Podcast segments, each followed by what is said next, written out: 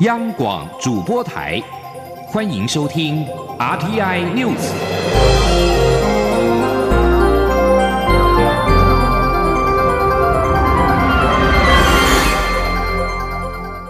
听众朋友您好，欢迎收听这节央广主播台提供给您的 RTI News，我是张顺祥。台湾通过禁止日本核灾区食品进口的公投案。日本方面表示，台湾恐怕因此没有办法加入跨太平洋伙伴全面进步协定 （CPTPP）。对此，行政院发言人 Grass Yotaka 表示，日本的反应可以理解，也不意外。这是台湾未来加入国际组织的艰难挑战。行政院会请相关的部会继续的向日方来沟通，争取谅解。请记者王维婷的采访报道。反对日本核灾区食品进口台湾的公投通过，冲击台日关系。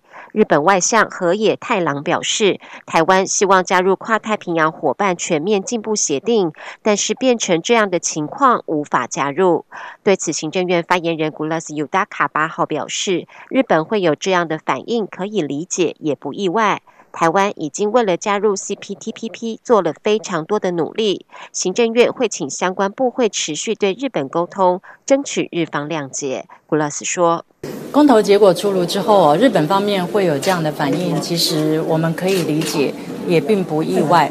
但是这的确会是台湾未来加入国际组织非常艰难的挑战。那行政院呢，一定会请相关的部会或是单位。”继续的向日方来说明，寻求谅解，争取支持的努力不会改变。古拉斯表示，台湾为了加入 CPTPP，在制度面做了非常多的努力，就等着希望加入。如今多了公投结果的变数，行政院会请相关单位继续沟通努力。另外，行政院长赖清德七号亲自说明选后内阁检讨结果，明白表示时间到了就会坚定离开。外界关注内阁总辞是否有时间表，古拉斯回应这个问题由蔡英文总统和赖清德共同决定。中央广播电台记者王威婷采访报道。日本外相河野太郎表示，台湾管制日本食品进口一事导致没有办法参加 CPTPP。驻日代表谢长廷被问到是否预测日方有报复性的措施时，回答说不敢预测。对此，国民党主席吴敦义则是表示，国民党执政的时候，曾经对日方表示，希望是由国家级的卫生食品机构认证会比较可靠。吴敦义表示，要加入 CPTPP 也没有那么简单，有关各国的利益需要时间。行政院长赖清德表示，行政院依照联合国儿童权利公约制定儿童照顾政策。卫福部也投入经费，加强产前跟儿童的健康检查。为了进一步提升层级，他决定在行政院成立儿童权益健康福利委员会，由他或者是政务委员亲自主持会议，守护儿童的身心健康跟人权。请记者王维婷的采访报道。中华民国儿童健康联盟八号举办年会与研讨会，儿童健康联盟创办人吕鸿基提及，台湾少子化问题严重，但是儿童死亡率却很高，政府应该设法解决。行政院长赖清德在开幕式致辞时，认同吕鸿基的理念，表示儿童是国家明天的主人翁，儿童的权利在今天，不在明天。赖奎表示，吕鸿基曾向他反映，政府没有专责主管儿童权益的部门，建议是否能在卫福部下设立司货局主管。赖清德表示，儿童权益是跨部会的事情，若只在卫福部成立司货局，不足成事。赖奎允诺，在行政院设立儿童权益健康福利委员会，由他本人或政务委员亲自主持，拉高层级落实儿童权益政策。赖清德说：“那我认为，儿童相关儿童权益健康福利的委员会应该要成立啊，此其实也啊，应该是这样子。我不知道在场各位赞不赞成？”那如果赞成的话呢？那表示说，国安会目前这个规划的方向啊，可以持续去推动啊，可以持续推动。那很快的，我想明年第一次的会议就可以可以来来举行。那这样的话呢，我们儿童权益的保障啊，啊就可以持续来推动。赖清德表示，政府目前根据联合国儿童权利公约制定儿童照顾政策，除了守护儿童身心健康，也重视儿童人权。他希望政府、学校和家庭共同携手，达到联合国儿童照顾的标准。赖清德表示，卫福部二零一八到二零二一年投入新台币三亿元的经费，加强产前与儿童健康检查。此外，在托育的部分，政府也投入上百亿的经费，推动准公共化和加速建制公共化托育环境。赖奎说，新政策刚实施时难免有纷扰，但是相信一段时间之后，家长就会知道政府是真正关心他们所遇到的困难。中央广播电台记者王威婷采访报道。继续，请听记者陈立庆宏的专题报道：川普挥刀苹果，台湾的供应链从此跟中国说再见吗？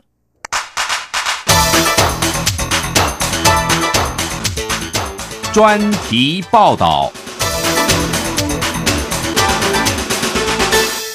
根据苹果统计，二零一八年的台厂供应链名单，大型厂商包括负责组装的红海、格硕、广达，半导体的台积电与日月光，零组件的可成、台达电与正威等，共有四十一家，较前一年多了两家。其中，红海在中国制造苹果的据点最为庞大，共有三十一个点上榜。像是红海富士康在中国制造的厂区，包括广东深圳龙华厂区、深圳观澜。科技园区、江苏昆山、河南郑州、山西太原、河北以及四川成都等地，封测大厂日月光在中国则有九个据点入列，包含台湾、中国大陆与韩国等地工厂，都在苹果供应链的范围之内。根据工研院的统计，去年从中国大陆出口到美国的 iPhone 数量达到六千七百多万只，营收达到四百六十六亿美元；平板出货量达到一千九百三十万台，笔电和 PC 则达到两百八十九万台。三款消费性电子产品营收达到一点七兆新台币，规模庞大。换句话说，如果川普真的挥刀苹果，对从中国出口的苹果产品加征关税，苹果商品为反映成本提高价格而影响销售量，设于中国的台厂供应链也将连带受到冲击。工研院产科国际所分析师吕佩如说：“以台湾的供应链的话，就是以 iPhone 的话，主要的供应厂商就是红海、和硕跟伟创。”那因为伟创它主要是比较主要集中是在印度的这个市场，所以它的影响性相对会比较小。那今呃针对平板 iPad 的部分呢，就是主要供应厂商像是红海、元宝跟和硕。那呃笔电跟 PC 的部分，主要就是红海跟广达的部分。那另外一个部分是像耳机或者是智慧手表的部分，就是呃我国的英业达有呃帮忙做代工的部分。面对川普不惜玉石俱焚，也要向中国挑战，以促使在中国的台厂苹果供应链加紧脚步应应，包括转移生产基地回台投资，或是在原先早已布局的其他地点，像是东南亚或是中南美洲等生产基地扩大产能。工总秘书长蔡连生说。所以现在很多台商在评估是不是能够回到台湾，或者是其他地区，像东南亚啦，其他地区去去生产、去制造。哦，就就主要就是要回避啊，呃，美国的这种贸易的一个抵制啦。所以在整个来讲。啊，大厂在运营上它的弹性会比较大，因为大厂嗯，它原本在其他地区它本身就都有一些有生产基地嘛，所以它只是转单而已嘛。嗯哼。哦，但对许多中小企业，如果它在地方其他地方没有生产基地，要临时要在那边设厂等等，当然那是旷日费时了。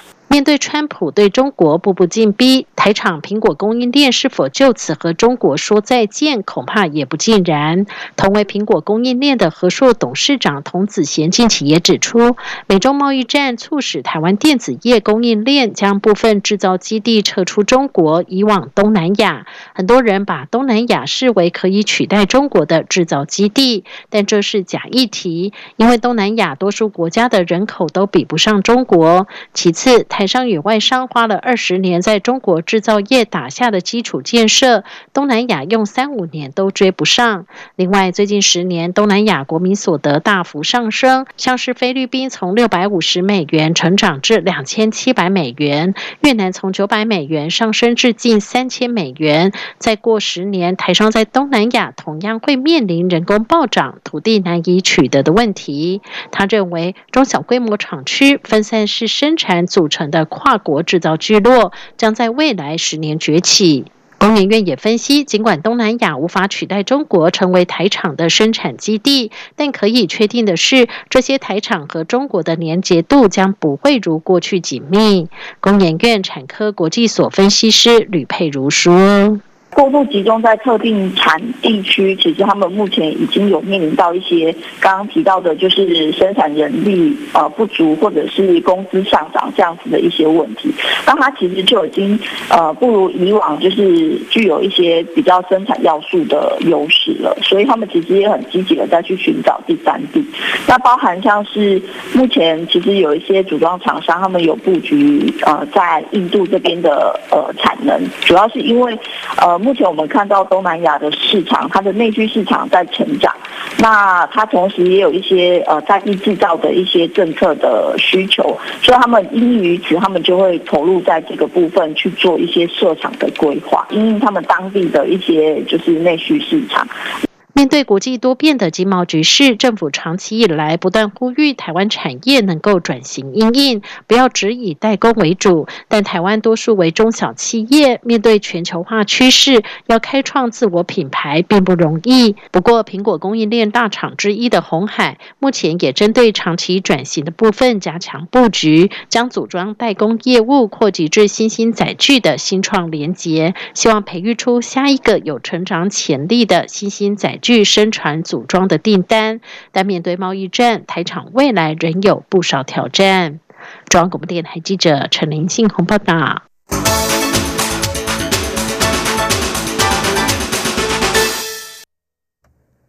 中国外交部的官网八号晚间发布新闻稿称，副部长岳玉成紧急召见加拿大驻北京大使麦加莲，就加方拘押华为公司负责人提出严正交涉，并且强烈抗议，但通篇文稿没有提到孟晚舟的名字。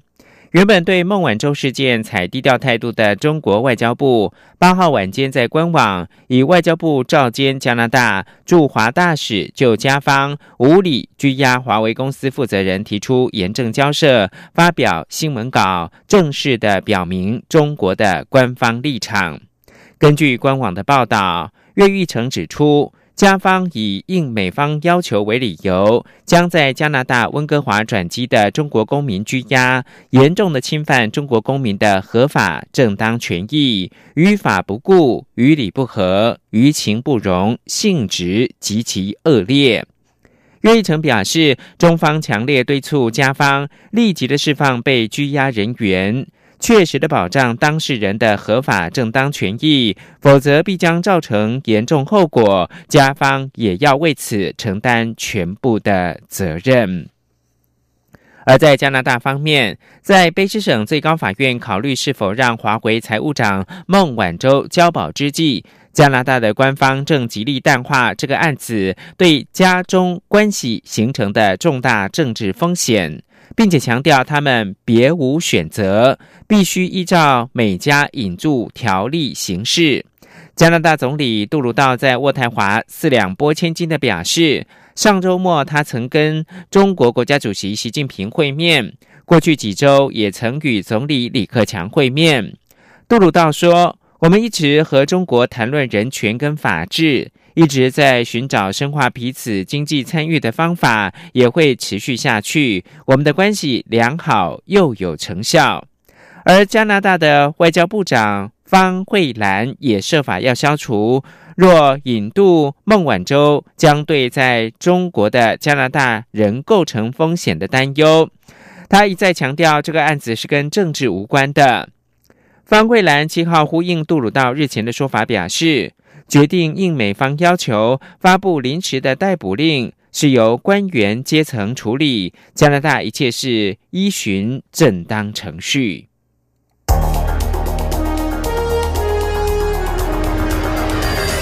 最敏锐的新闻嗅觉延伸您的视野让您听到最硬的两岸焦点。连线访问这次随团出访的央广记者王维婷。是的，今天在大陆福建平潭举办了一场两岸关系研讨会，对世界经济与亚洲会产生哪些影响呢？其中五百个是感染艾滋病的孩童，那分散在呃广东。从政经情势分析。两岸交流观察到新闻现场直击，两岸 ING 有最多元的声音、多面向的观点以及最专业的剖析，请收听每周一到周五晚间六点到七点，由中央广播电台新闻部黄丽杰、韩启贤制作主持的《两岸 ING》。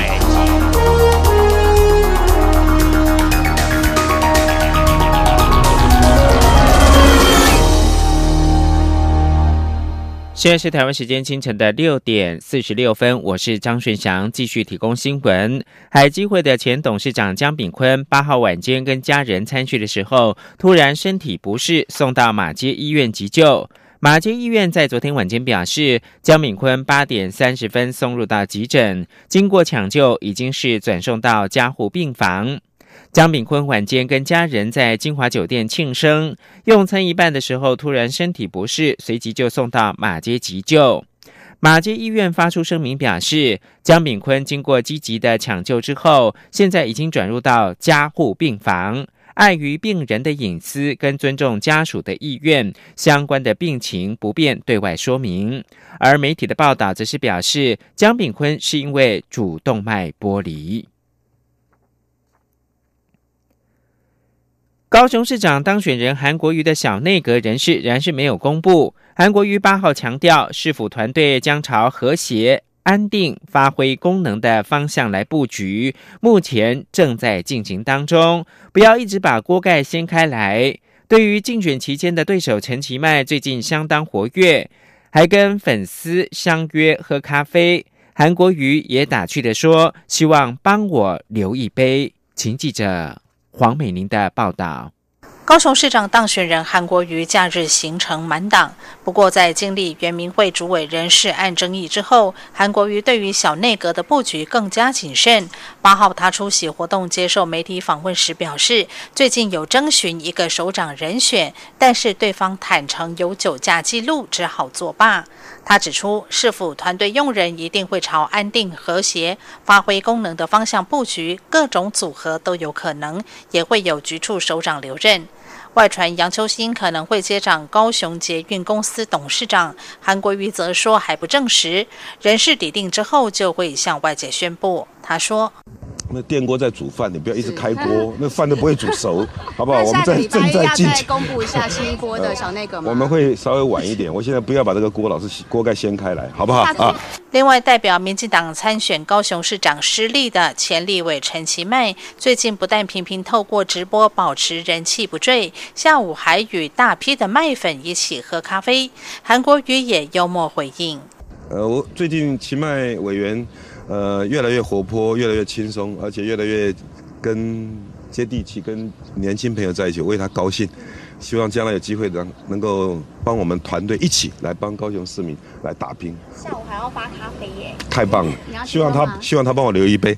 对于最近台北市长柯文哲指高雄负债三千亿，韩国瑜世接烂摊，韩国瑜则说他一定会面对债务，不会逃避。记者黄佩宁综合报道。代表民进党参选高雄市长失利的前立委陈其迈，八号在高雄市的博尔特区举办的“感谢有你”咖啡音乐会，陈其迈特别准备了贴心小礼物，还开金嗓唱了两首歌，现场麦粉万头钻动，争相跟陈其迈合照要签名。陈其迈表示，选后他要开始跟高雄来谈恋爱，关心偏乡儿童教育，也呼吁支持者，如果高雄是最心爱的男朋友或女朋友的话，就要永远的祝福，把最好的留给高雄。记者王维婷的报道。前立委陈其迈选后几次网络直播，使得他的网络人气再攀巅峰。原本和麦粉约定喝咖啡，由于报名人数超过九千人，便改成咖啡音乐会的形式，邀请更多支持者参加。陈其迈八号在高雄博尔特区举办咖啡音乐会，业者自动自发提供一万杯咖啡，现场卖粉齐聚，万头钻动。陈其迈透过直播寻找的三位铁粉，报数大姐、大社果菜市场阿婆和落泪正妹也到场力挺，更有打扮成蜘蛛人造型的小小麦粉现身支持。陈其迈也送上爱的抱抱。陈其迈表示，选后他不断思考怎么样让台湾更好，让高雄更好。他希望以超越蓝绿的精神，号召麦粉一起帮助年轻人减轻负担，缩短数位落差，解决偏乡教育问题。陈其迈说：“他选后的路就是通往你心里的路。高雄是他天涯海角最留恋的地方。他也拜托麦粉开始和高雄谈恋爱。”陈其迈说：“选举已经结束，大家要心怀包容，把最好的祝福送给高雄。”陈其迈感谢支持者和他站在一起，这是他一辈子的骄傲。我们面对民主，我们要更谦卑。那我们面对。选举，我们要更包容，所以我也要真的拜托大家，高雄，假如是你最爱的女朋友或者是男朋友，我们一定会永远的祝福他，对不对？不管到天涯海角，假如你的心中有对高雄的留恋，有对我们故乡的挚爱，你永远。都会把最好的东西奉献给他。陈其迈也罕见的开口献唱王菲金曲《红豆》和阿哈合唱团的《Take on Me》两首歌曲，台下麦粉尖叫声不断。有时候我会相信一切有尽头，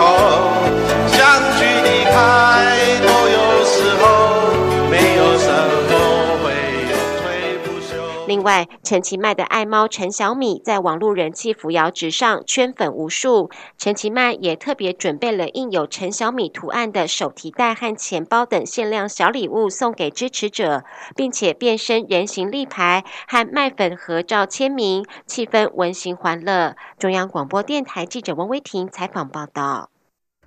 继续，请听张子清的专题报道：环保与人民生计孰重呢？法国黄背心传递的警讯。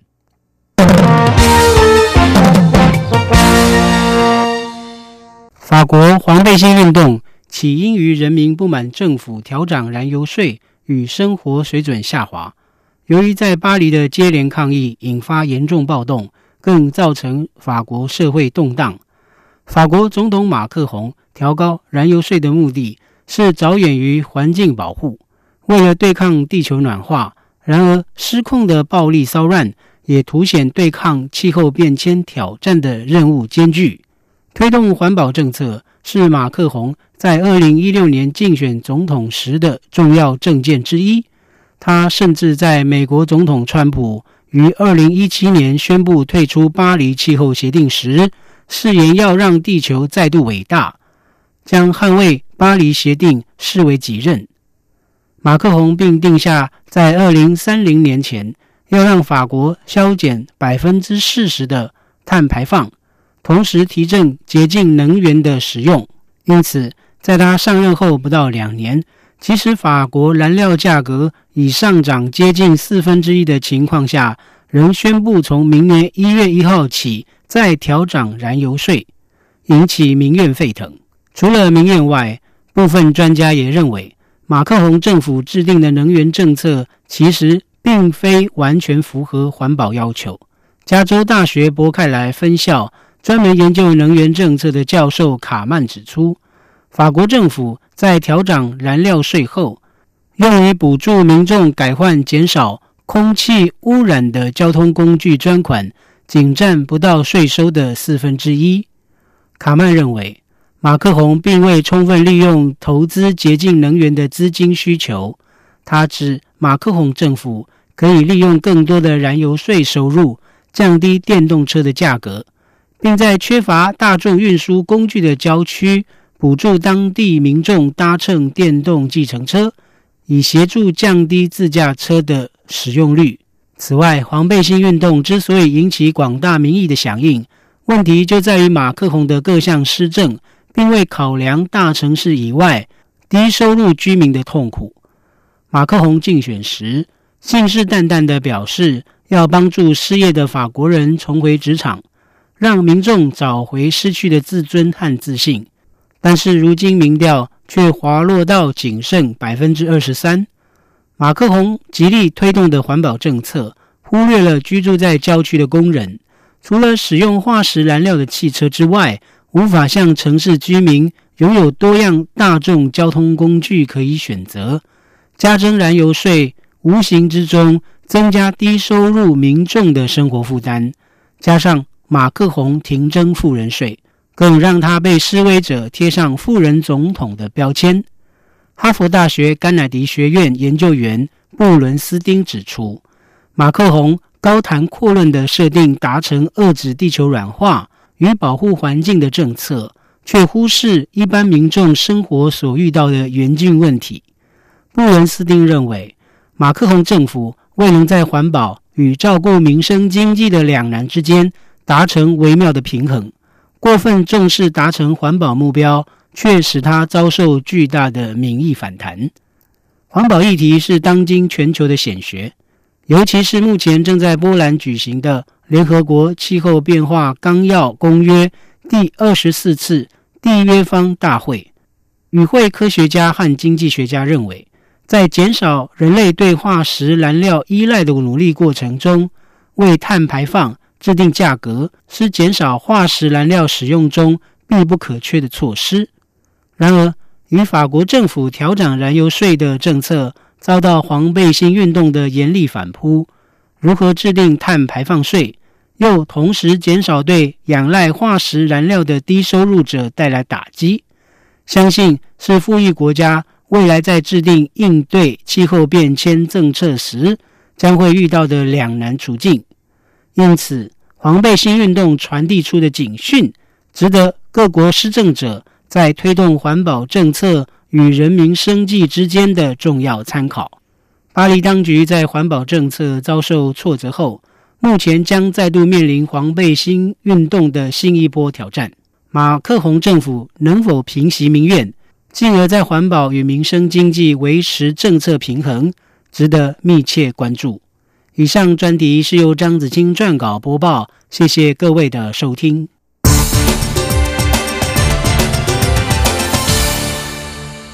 美国总统川普八号宣布，他将要提名陆军的参谋长麦利将军出任参谋首长联席会议主席。这项决定是川普对国防部长马提斯最新打脸。曾经到伊拉克跟阿富汗服役的世星将领麦利，自二零一五年八月开始担任陆军的参谋长，他将取代邓福德将军出任参谋首长联席会议主席。川普决定选择以战斗指挥经历为名的六十岁麦利将军，违反了国防部长马提斯的意愿。马提斯主义的是空军将领古德芬。另外，川普表示，他将要提名故总统老布希一九九零年代主政时期的司法部长巴尔回国担任这项要职。另外，川普还将提名国务院发言人、前福斯新闻主播诺尔特接任美国的驻联合国大使。另外，川普八号还宣布，白宫幕僚长凯利将会在年底离职。根据一名白宫的官员说。川普正在商谈是由副总统彭斯的一名幕僚来接任这个职务。凯利跟川普关系不和，传闻早已经是甚嚣尘上。美国有线电视新闻网 CNN 七号就曾经引述消息报道，如今他们的关系比以往都还糟糕，两个人是互不理睬。